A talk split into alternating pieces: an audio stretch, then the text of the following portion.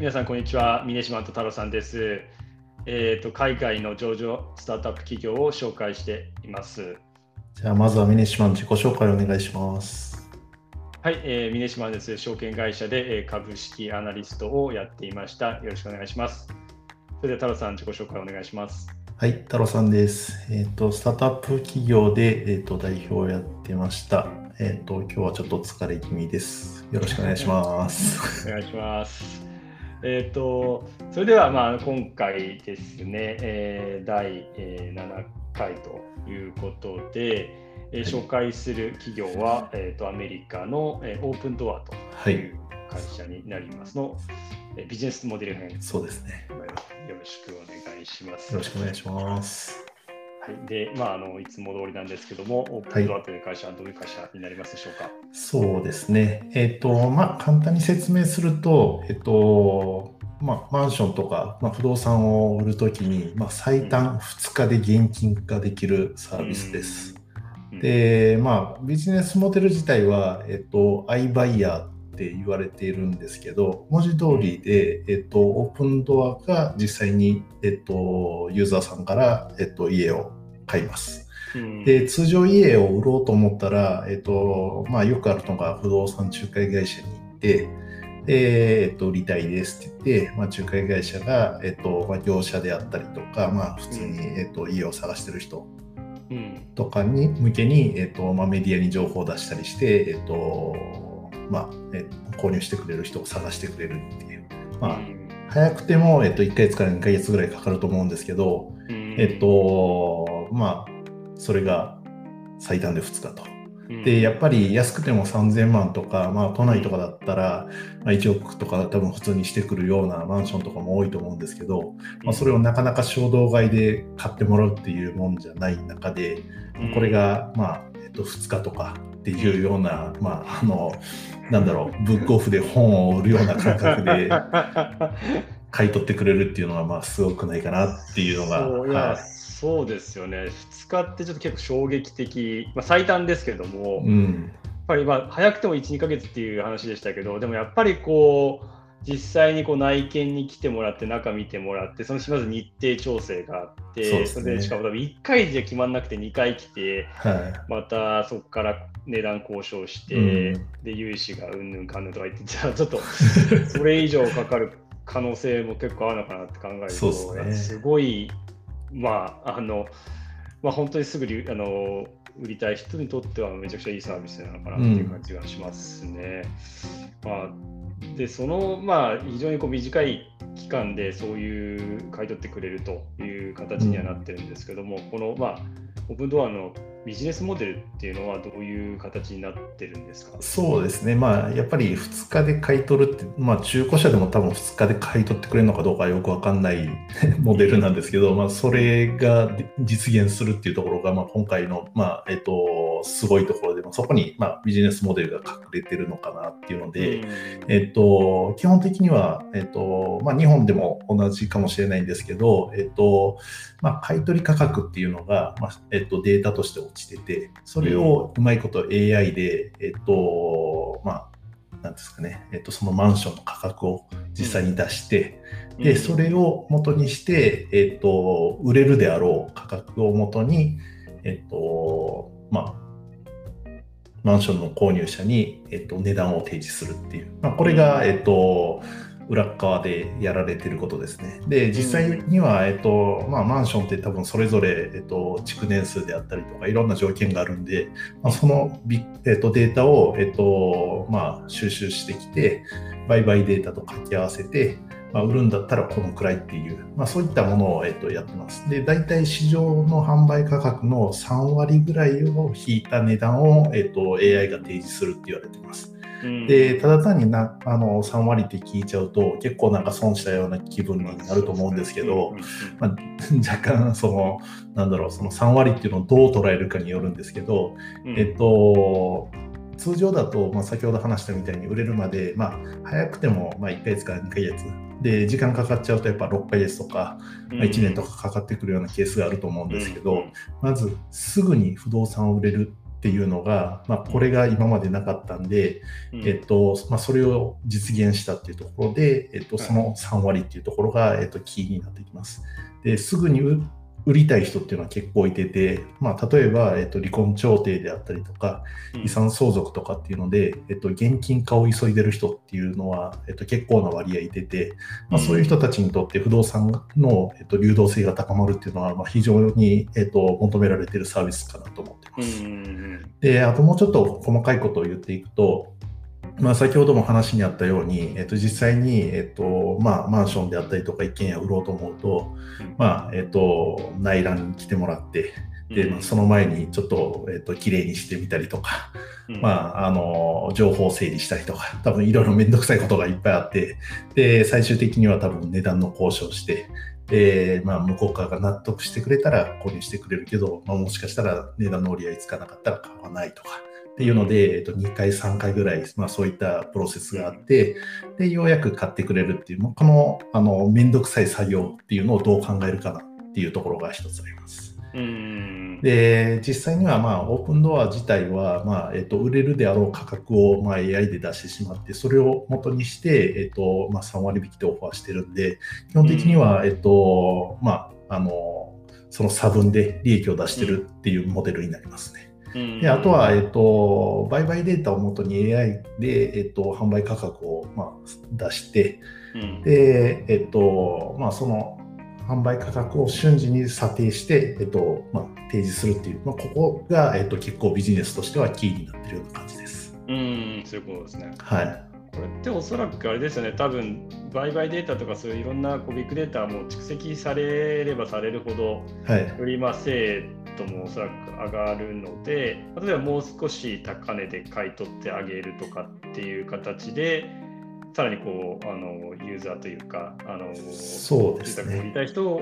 をを引きつけるっていう可能性もあるっていう、うん、多分今この3割っていうのは結構、えーと、この iBuyer モデルっていうのができてまだ数年っていうところもあって、うん、まだまだまあ参入してきてる企業がま限られてたりとか、うん、あとは展開してるマーケットがま若干その、まあ、アメリカで州によって違ってたりとかするみたいなんで、えっと、そういった中で言うとまだまだ、えっと、その利益構造が結構あの高い状態で、えっと、ビジネス展開できてると思うんですけど、まあ、ここに競合がいっぱい入ってきたりとか、えっと、データが、まあ、もうちょっと精査できるようになってくると、まあ、もうちょっと、えっとまあ、競争原理が働いて、いろんな意味で、えっとまあ、この粗利の3割のところが、えっと、圧縮されていくのかなと思ってます。そういうことですね。はい。うんうんうん、なるほど、なるほど。で、まあ、あのまあ、2日で、まあ、あのそもそも、まあ、金額、最短で2日で、えっとまあ、金額を提示してもらって、買い取ってもらえるっていうことなんですけども、まあ、それだけ聞くと、やっぱりちょっとこう、すごい短いんで、少し怖さを、まあ、ユーザーとしても感じる部分はあると思うんですけど、これってまあ安心して、まあ、取引できるっていうのは、ま、ものなんですかね？そうですね、まあ、あの実際に僕も使ったわけじゃないんで、これ、あくまで、えっ、ー、と、なんだろう、サイトに書いてあったりとか、えっ、ー、と、うん、掲載されてる情報をベースにしてなんですけど、結構、まあ、えっ、ー、と、その購入するえっと、実際に、えっと、使うユーザーさんの、まあえっと、保護っていう視点をしっかりと、えっと、考えて、まあ、設計されているみたいです。で、一つは、まあえっと、実際に iBuyer が、えっと、マンションを売るっていうケースの時に、その iBuyer からマンションを買った人が、えっとまあ、キャッシュバック制度であったりとか、購入後の保証っていう、まあ、こういったものを、えっと、つけてもらえるみたいです。で、キャッシュバック制度自体は、まあえっと、どんな理由があっても30日間はキャッシュバックを受けれる。これ多分今まであの、まあ、日本でも家買って、えっとまあ、気に入らないところがあったらなんか30日間はキャッシュバックできますとかって聞いたことないんで、まあ、そういったものがあると結構、えっと、なんだろう数千万の買い物でも一回買ってみて本当にダメだったらなんか返したらいいかっていうなんか そこのなんか心理的な障壁がかなり担保されるのかなっていうのと、うん、あとは、えっと、購入後の、えっと、保証っていうところなんですけど、えっと、実際、えっと、多分水回りであったりとか、電気関係とか、多分、えっと、買ってから出る不具合ってあると思うんですけど、うん、まあ、そういったものが、えっと、2年間も保証されるっていうところが、えっとまあ、通常の仲介で買うよりも、えっと、手厚いサポートっていうのがあるみたいですね。うんいや、このそうですね、やっぱり保証が、まあ、不具合が多分2年っていうのはかなり長いかなっていう感じをしますが、うんね、本当家電を買うかのような感じで、うん、もちろん便利でですね、ですし、まあ、ぱりそれだったらまあ安心して、まあ、ここから買おうかなっていう気持ちになるかな、うん、まあ、やっぱりどうしてもオンラインだとちょっと怖いとかっていう人もまあまだまだ結構いたりとかすると思うんですけど、まあ、そういう意味でも確かにサポート熱いなっていう印象があります、ね、そうですね。はい、でただこうやっぱり、まああの実際このなんですかねこうオープンドアとしてこの買い取りからですね、まあ、販売まで、まあ、単純にこう仲介じゃなくて本当に買い取りからやるっていうところっていうのは、うん、あの結構いろいろまあ作業があって人もいて大変なのかなっていう感じがするんですけども、うん、そうですね。まあ通常のなんだろうえっとまあ僕らが日々えっとなんあの家を買ったりとかマンションを買ったりとかっていう中で想像するあの流れで言うと多分ほぼ人が介入して、うん、えっとなんだろう物件どんなんありますかって聞いて実際内見お願いして一緒に行ってみたいな感じのプロセスだと思うんですけど、うん、えっとオープンドアに関しては正直もう完全にデジタルベースで設計されてるんで、えっと、人手がほぼかかってないっていうような感じですね。で、まずはなんか買い取りの部分なんですけど、基本的にほぼ全部オンラインで、えっ、ー、と、家の状況であったりとか、えっ、ー、と、修繕履歴とかっていうのを、えっ、ー、と、打ち込むだけで、えっと、あとは、まあ、えっと、人のチェックっていうのは若干あるみたいですけど、えっと、それでもうほぼ査定ができてしまうみたいです。で、実際それで、えっと、売りますって決めた後の流れに関してももうほぼオンラインです。はい、で、打ったものが、えっと、実際に、えっと、オープンドアから、えっとまあ、第三者に販売される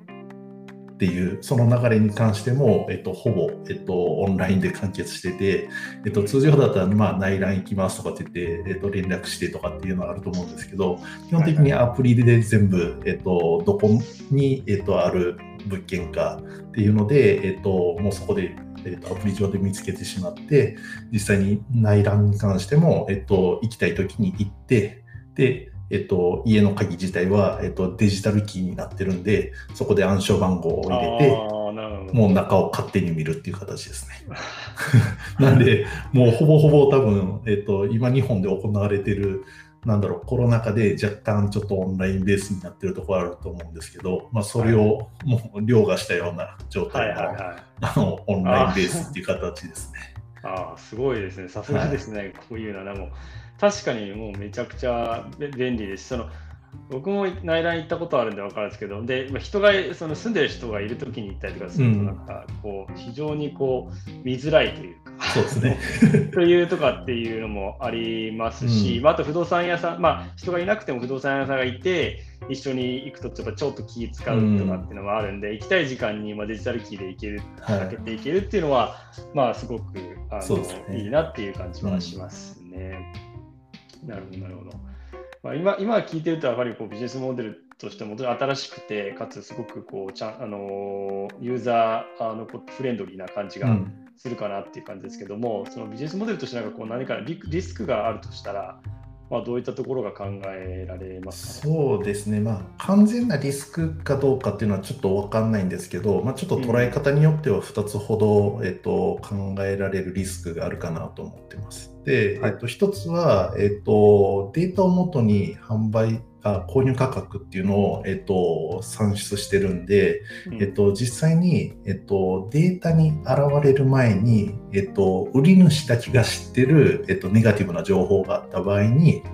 えっと、買い取ったのはいいけど、売ろうと思ったタイミングで、そのリスク、えっと、なんていうんですか、ね、値下がりするリスクが、えっと、顕在化した途端に、うん、えっと、購入した価格と、えっと、販売想定の価格のロジックが崩れてしまうっていうので、実際には、えっと、なんだろう、マイナスで売るっていうケースが出てしまう可能性があります。うん、で、えっと、どういうケースかっていうと、えっと、例えば、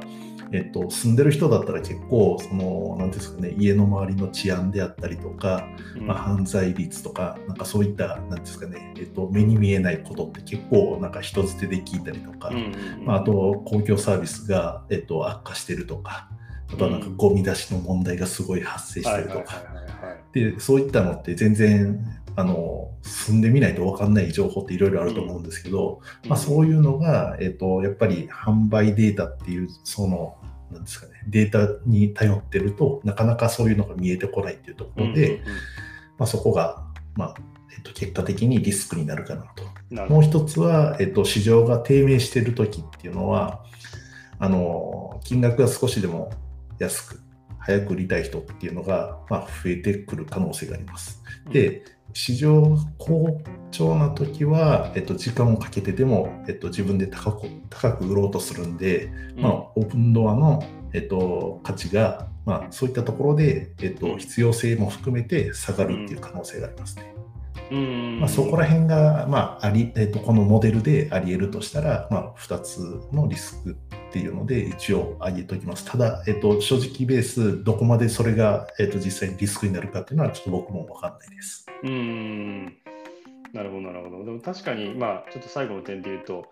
まあ、あのさっき3割、やっぱり市場価格より安くっていうところが、うん、まあ、あの今後変化はあると思うんですけど、それを考えたときに、ちょっと市場が好調なときに、まあ、はまあ、ちょっとこう、できるだけ高くやっぱり売り売れるということがあるとすると、まあ、あんまり焦らずに、まあ、オープンドアに頼らずに売るっていう感じはあるかもしれないですよね。うん、うん、なるほど、なるほど。で、まあ、やっぱり、まあ、すごく、まあ、面白いビジネスモデルっていうことで、で、このアイバイヤーモデルですかね。で、はい、あの、すごくうまく設計されてると思うんですけど、これっていうのは、まあ、どういう人がですね、創業してしたんですかね。そうですね、僕ももともと全然知らなかったんですけど、ちょっと調べたら、ラボイスっていう人が、えっと、なんか創業したみたいなんですけど、えっと、まあ、元をたどると、えっと、うん、決済サービスを運営するペーパルって聞いたことあると思うんですけど、はいはい、えっと、そのペーパルの、えっと、創業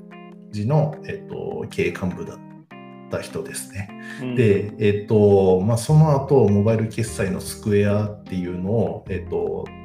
立ち上げて、えっと、CEO を務めてたみたいです。で、えっと、このシリコンバレーでペーパルっていう会社結構そのキーで、えっと、ペーパルマフィアって言われてる人たちは基本、まあ、えっと、ペーパル出身の人なんですけど、えっと、その人たちが、えっと、次々と起業してユニコーン企業を作り上げてるっていう現実があって、まあ、みんな知ってるところで言うと、えっと、テスラのイーロン・マスク。彼も、えっと、ペーパルマフィアの一人ですね。なるほど。なんで、まあ、このアイバイアモデルを作ったのもすごいんですけど、まあ、ここら辺にいてる、あの、なんだろう、ペーパルマフィアっていうのが、多分、あの、シリコンバレーで、まあ、ユニコーンって言われるような企業を、まあ、うまいこと作り上げるっていうのにも、たけてるのかなって勝手に思っちゃってますね。ああ、そういうことなんですね。はい、まあ、じゃあ、そういう意味でも、まあ、期待できる、うん、あのまあ、経営者がそうですね。創業したという形になると思うんですね。うん、なるほど。で、まあ、注目度も高いっていうのが、まあ、そういうところに現れてるのかなと思います。うんうんうんうん。そういうことですね。はい。なるほど。じゃあ、まあ、あの、ちょっと今後も、まあ、引き続き、こう、まあ、あの、まあ、ウォッチしていきたい。そうですね。まあ、あの、どんだけ伸びるんだろうって、このビジネスモデル。正直、ね、えっと、日本でも、えっと、何社かそのアイバイヤーモデルで、えっと、起業したりとか、えっと、アイバイヤーモデルに近いところの、えーと、市場っていうのに参入している会社も増えてたりとかするんで、まあ、そういった意味でも結構、えっ、ー、とまあ、日本の、えっ、ー、と、人ももしかしたら、えっ、ー、と、こういったサービスに、えっとまあ、恩恵を預かる機会が出てくるのかなと思ってます。うん、なるほど、そういうことですね。わ、うん、かりました。じゃあ次は、はい、まあ、数字編っていうところで、まあえっ、と、ね、はい、深掘りしていければと思います。はい。はい、じゃあ、あの次もただければと思います。はい、じゃあ今日はありがとうございます。ありがとうございます。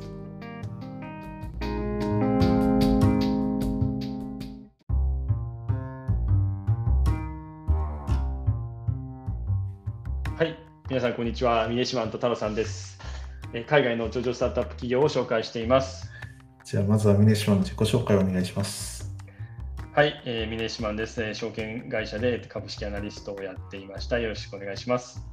それでは太郎さん、自己紹介お願いします。はい、太郎さんです。スタートアップ企業の代表をやっていました。よろしくお願いします。お願いします。それではあの今回、えーと、第8回ということで、えーと、前回の、えーと、オープンドアのビジネスモデル編に続いて、はい、次は数字編ということで、はい、えー、やっていきたいというふうに思います。はい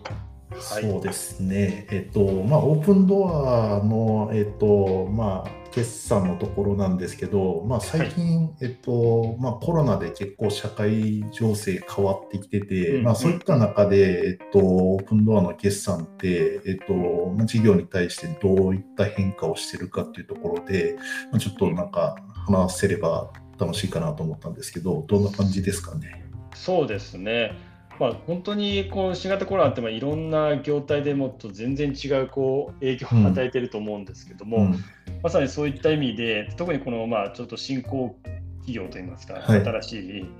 ビジネスモデルということで注目して見てみました。で、うん、オープンドアはですね、このまあ新型コロナのこう影響があって、うん、まあ、まあ、顧客とかですね、従業員のこう、まあ、一応安全をこう考慮しなければいけないということで、まあ、去年2020年3月からですね新しいこう住宅のですね取得をやめました。あそうなんですね。はい、で、まあ、オープンドアにとって もうこれがやはり、まあ、売り物なわけなんですけども、うん、なんでこの在庫がですね、えー、と2019年12月末は1400億円ぐらいあったんですけども、うんうん、それが2020年9月末には160億円というところまで、ね、すごい減り方を、まあ、うん、まあ、しているわけです。ででそれで、まあ、あのコロナがまあ少しこう、まあ、状況がこう、まあ、見通しが良くなってきたと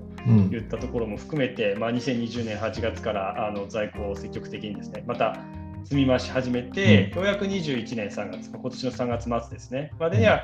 920億円まで回復したと、うん、まあ、そういう状況になってます。で、まあ、結構乱高下している感じなんですけども、まあ、売上だ、まあ、このオープンドアの売上高自体そのものがやはり住宅の在庫がどれだけあるかによって、うん、まあ、やはり変わることもありますので、うん、あの今年の2021年の1、3月ですね、この四半期の売上高は、まあ、去年の同じ時期、あごめんなさい、えっと、1四半期前ですね、2020年の10月から12月までにに比べて売上高が3倍になった。3倍ですか、すごいですね。はい、すごいこう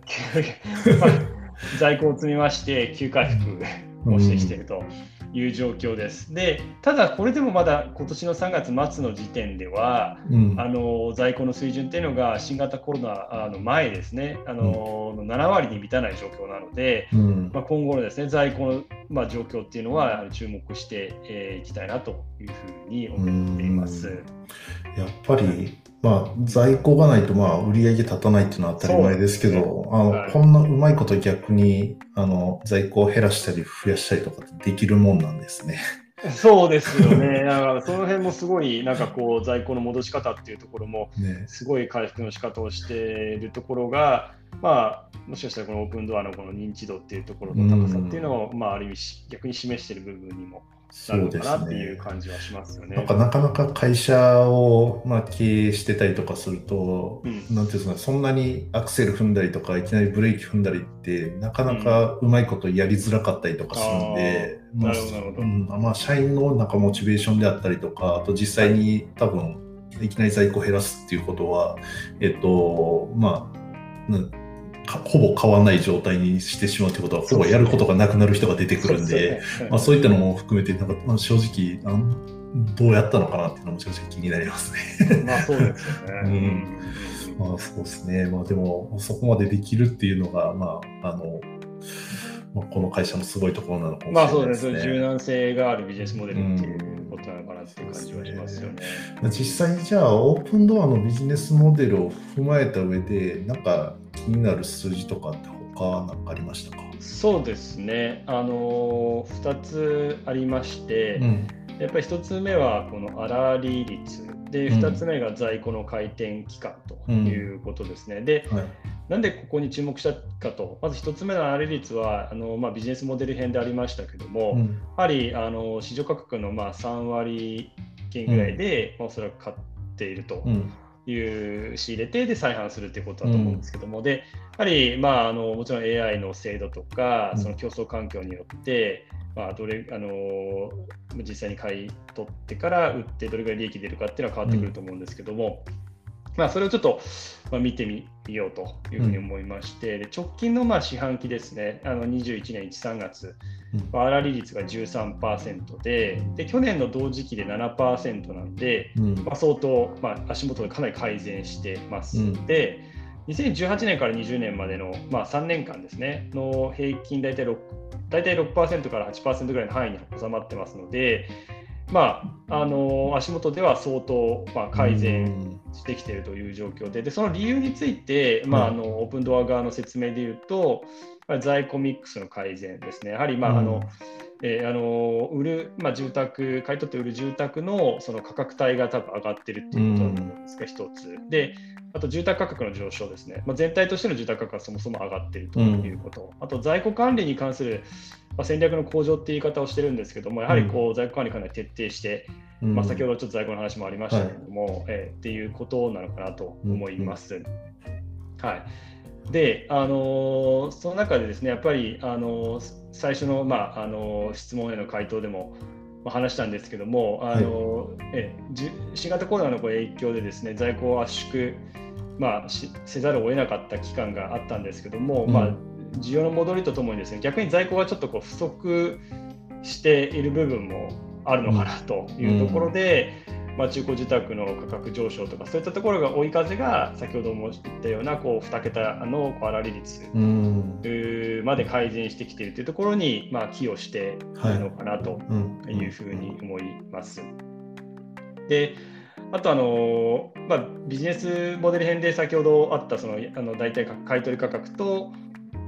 市場価格では3割ぐらい差があるというところで、はい、でも実際はじゃあ粗利って、まあ、あのよくても13%じゃないかっていうことだと思うんですけども、うん、ちょっとオープン側もですね当然その購入した住宅そっくりそのまんま売るわけではなくてですね、うん、購入したあの費用に加えて、まあ、取得にかかる経費とか修繕費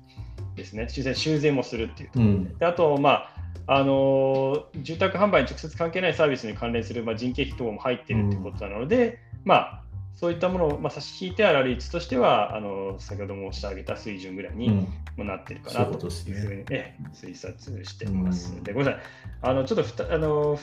ちょっと在庫の回転期間についてはですね、期間についてはちょっと別途あのちょっとお話しさせていただきたいなというふうに、これこの後ですね、ちょっと説明したいというふうに思います。はい、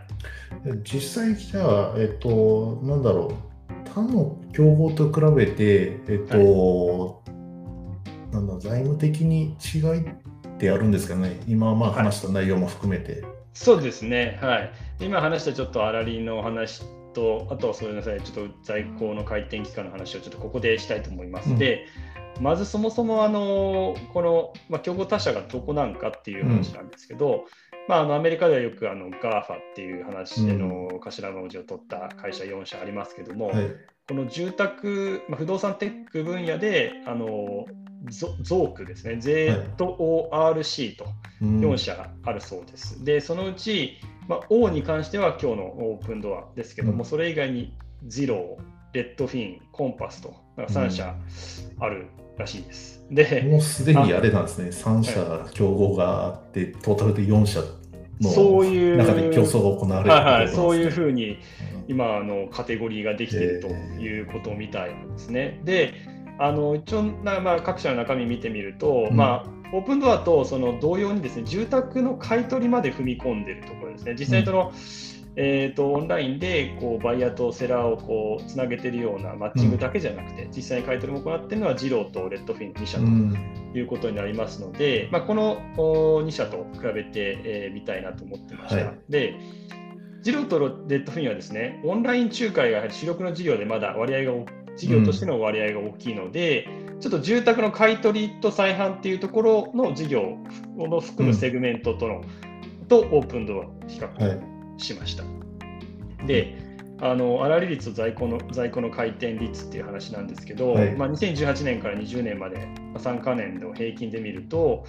まあ、オープンドア、あの粗利率7%ですね。先ほどもちょっとあの、うんね、質問でも話しました。で、はい、それに対して二郎の、まあ、ホーム事業っていうところが、まあ、同じような事業やってますけど、4%。うん、で、レッドフィンのプロパティーズセグメントっていうところで言うと、マイナス2%。マイナスなんですね。マイナスなんですね。なので、まあ、あのオープンドアはやはりこうあの比較すると売上高もあの高いんですけど、うん、まあ、やっぱり先行してきたのかなとこのモデルで、うん、っていうところもあるのか、まあ、あの相対的に見ても非常にあのいい利益率ということで、うん、先ほど、まあ、あの在庫の管理を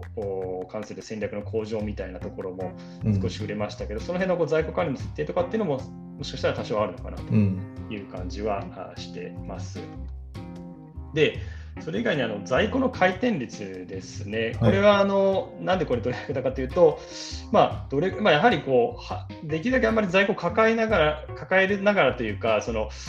えー、買い取って長く持っているっていう会社じゃないと思いますので、うん。はい、買い取ったらできる限り早く、うんうん、えー、売り手を見つけたいという会社だと思うので、どれぐらい、まあ、あの差があるのかなというのを比べてみると、まあ、19年から20年の、まあ、2年間の平均でいうと、オープンドアが1.5に対して、えーと、ジローのホーム事業は1.3と、まあ、若干低いという状況なんですはい、レッドフィンのえー、に関しては2.1と高いということになりますので、まあ、これ高い方が当然あの早く回転しているということになりますので、うん、あの非常に、えー、いいということを考えると、まあ、オープンドアットは、まあまあ、あの真ん中なんで、はい、まあ、あの特別いいと高いっていうわけではないのかなというふうに思います。うん、で一応ここはあの気をつけたいんですが、売上原価のまあ計上方法の違いとかもありますので、はい、まあ、完全にアップルとアップルにはなってないということではありますけども、うん、まあ、あの参考データとして興味深いかなというふうに思ってます。はい、で、あのまあこういった今ちょっと挙げたような数字からですね、総合的にオープンドアの強みって何かなっていうふうに考えてみると、やっぱりあの実際にこう買い取りまでしてくれる、会社としてのやはり認知度の高さと、うん、で先ほど申し上げたようなこう在庫管理といったところじゃないかなというふうに、え思ってます。であのまあ、従来はですねやっぱりこういうあのオンラインでやる会社っていうのはあの、まあ、住宅のこう売り手と買い手とか、まあ、エージェントですね、こうつなげるいわゆるマッチングのサービスっていうところがまあ、主流だったと思うんですけども、うん、まあ、実際に在庫のリスクまで抱えるっていうところまで踏み込んだ、まあ、ビジネスモデルというふうになってまして、やっぱりあのまあ、マッチングサービスって普通に考えても無形資産中心のビジネスモデルなんですけど、ね、ここに有形資産を逆に取り扱う事業を一部融合させるっていうのは、なんかちょっとこう逆に言えば時代を少し遡ったのかなっていうぐらいの、うんあの印象がありますので、まあ、この辺はやはりその変化の時代とともにこの新しいビジネスの変化っていうのはすごく面白いなというふうに、え感じてます。実際、あれですね、なんかあの数字のところを見てると、本当にあのオープンドアあの強みがあるのかどうかっていうのは、ちょっと逆にわからないぐらいなのかなって、個人的には思ってしまったところがあるんですけど、はい、あのまあ、確かに粗利率一番高いかもしれないですけど、はい、あの在庫の回転率でいうともうそんなにっていうところだったんで、あの、まあ、あの、一番うまいことやってるところは、やっぱ仕入れと、えっと、売る時のその値付けと、その持ってる期間をどんだけうまいことバランス取るかということなんですかね。はい、あまあそうですね、あのそうだと思います。であのオープンドアもさっきその最初の方の話したやっぱり在庫をかなり一気に減らしたいとかっていう、まあ、こともやってましたけどもやっぱりそのそうですね。あまりこう在庫やっぱりどうしても抱えてしまいすぎても、えーまあ、全体としてのその売り時の売る時のですね価格が落ちて、うん、まあ、ミックスが悪くなってしまうとか、うん、影響はあると。逆に言えばでも在庫を持ってないと今度売り上げにない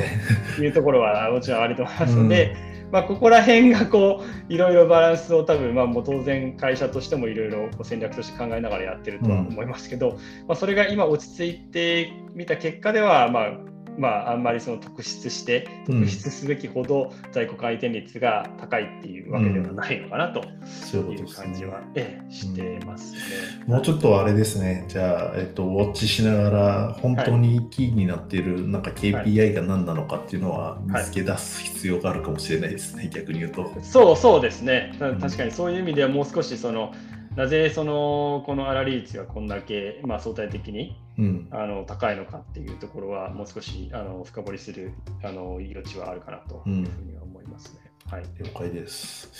まあ、なんか奥深いなって今回はちょっと思いましたね。はい、ビジネスモデル的にも、あと、はい、まあ、粗利率であったりとか、そういったところに関しても、競合とやっぱり比べていくことによって、うん、なんだろう、何がポイントなんだろうっていうところは、ちょっと分かってくるような気がしますね。はい、そうですね、まさに、うん、あのまあ、特に今回はラッキーなことにやっぱり比較しやすい企業が、ね、あのあったっていうこともあるので、うん、まあ、こうやって直接比較してみると、見えてくるものがあるなっていうのが、うん、はい、思いますね。了解です。じゃあ次また明日よろしくお願いします。はい、よろしくお願いします。ありがとうございます。はい、失礼します。